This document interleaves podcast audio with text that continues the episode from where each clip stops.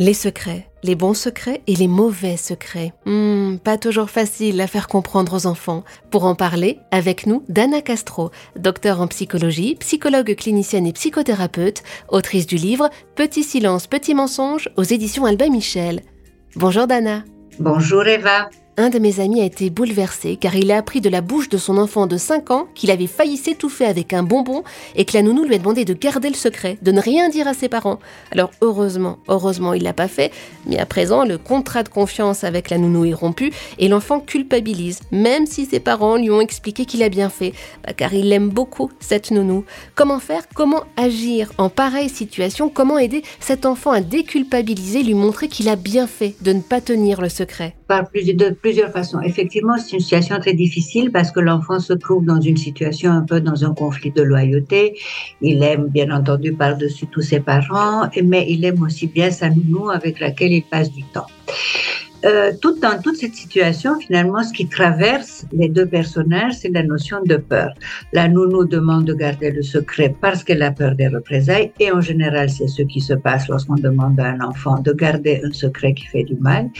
Et l'enfant a eu peut-être peur de le dire, ou il a peur après, de peur de faire du mal à la nounou.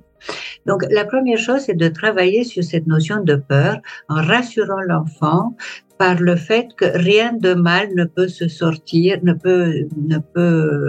peut, sortir du fait que on raconte un secret qui fait du mal.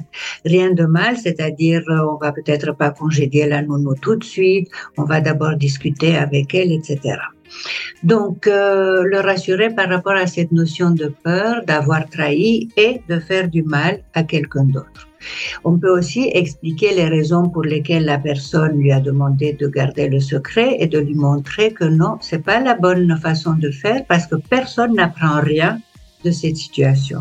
L'idée, c'est aussi euh, de sortir un peu plus armé d'une situation comme celle-ci. Et l'enfant doit comprendre qu'en expliquant ce que les autres font du mal à son égard, les aide aussi, eux, à s'améliorer.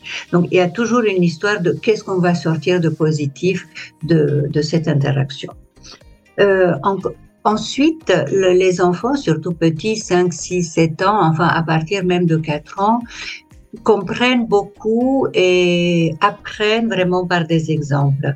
Et là, c'est l'imagination des parents, sortir euh, les exemples de, des livres qu'ils lisent, inventer des petites histoires où un enfant est confronté à cette même situation, et ensuite, évidemment, faire une petite explication de texte où on rassure l'enfant par rapport à ce que je viens de dire euh, auparavant, et en même temps, on souligne son courage d'avoir euh, parler, d'avoir raconté quelque chose qui euh, normalement euh, devrait se servir comme leçon constructive euh, à tout le monde.